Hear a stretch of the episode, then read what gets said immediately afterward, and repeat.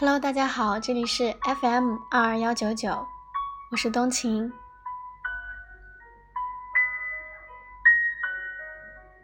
今天这篇文章是小爱的原创。你的负担将变成礼物，你受的苦将照亮你的路。从前有人问我。你想成为什么样的人？在那个经济不富足的时代，我说我想成为一个富有的人。爸妈不需要外出打工，我可以和其他的小孩子一样，在他们的臂膀下成长，不需要再数着手指等待他们归来的日期。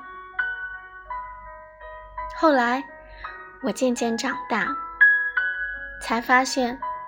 成为一个幸福的人，比富有更加重要。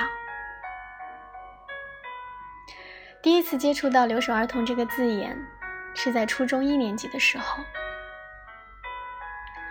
老师发给我们一张表格，我在“留守儿童”那一栏停留了好久，在是与否之间不知如何选择。我问老师。什么是留守儿童？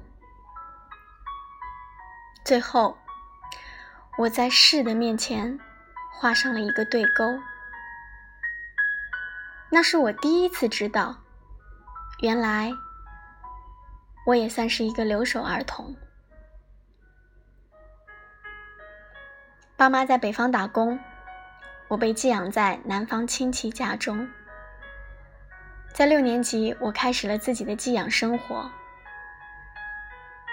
那年冬天，父母把我送到城里的表姑家中，不一会儿，便匆匆离去。我站在爸妈离去的街道上，感到无所适从。我只是用力的向他们挥手。其实我多想让他们带我回家。陌生的城市，陌生的人群，我坐在一个陌生的家里。表姑人很和气，对我也很好。只是那时的我想拥有的依旧是父母的怀抱。每一个想离开的时刻，脑海里都是妈妈说的那句：“为了你获得更好的教育，我们必须让你一个人成长。”无数个夜晚，我泪如雨下，小小的身躯蜷缩在被子中，生怕自己的哭声会惊醒他人。那是第一次离开父母，一年一次的见面，也显得格外珍贵。人生其实是一个不断告别的过程。只是我们依旧学不会好好说再见。多年的留守生活里，最惊喜的事情是突然看见校门口的爸妈；最害怕的事情，便是知晓明天就是他们离去的日子。这么多年的离别经历，我一直是在父母面前直接哭出声的那个女孩儿。而转过身的父母，又是不是泪如雨下呢？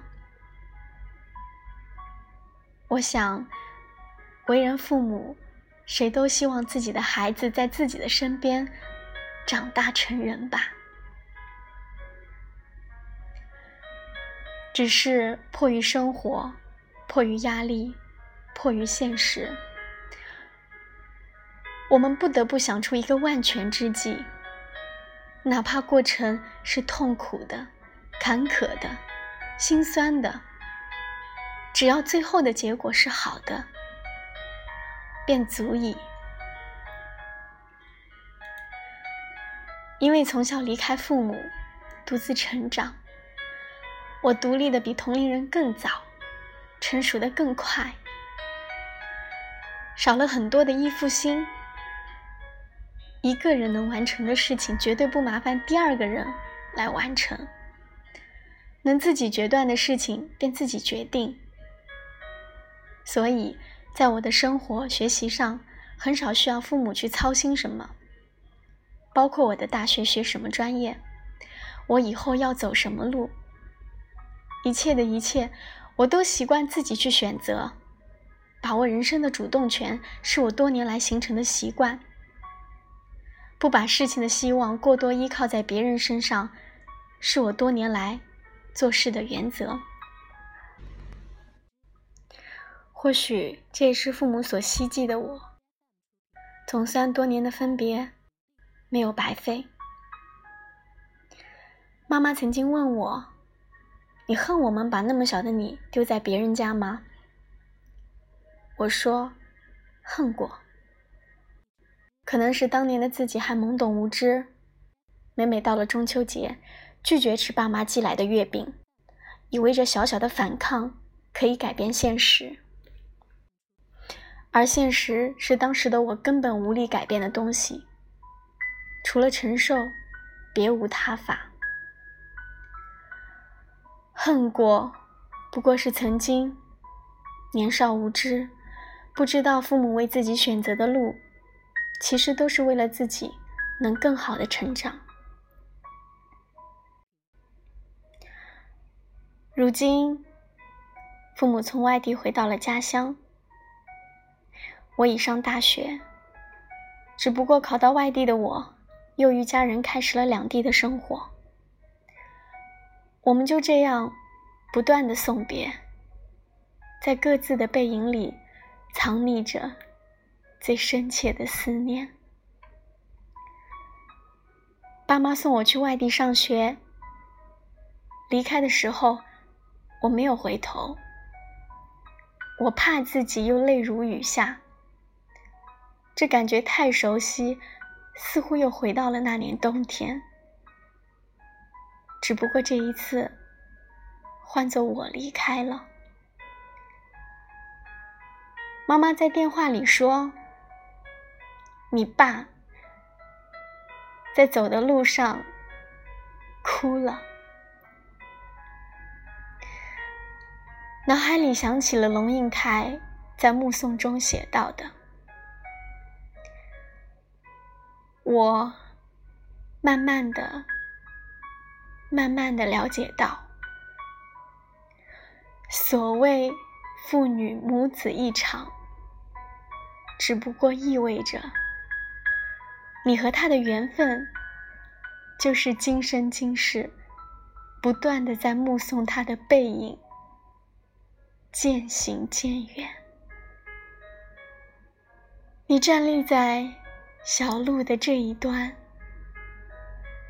看着他逐渐消失在小路转弯的地方，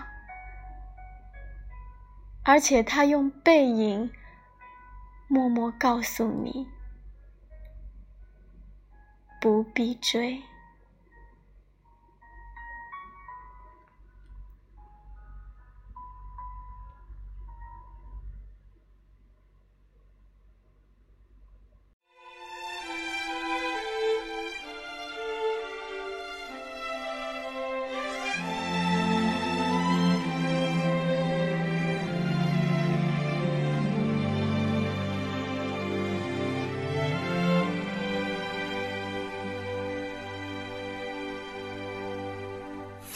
过后不一定有美好的天空，不是天晴就会有彩虹，所以你一脸无辜，不代表你懵懂。不是所有感情都会有始有终，孤独尽头不一定惶恐，可生命总免不了最初的一阵痛。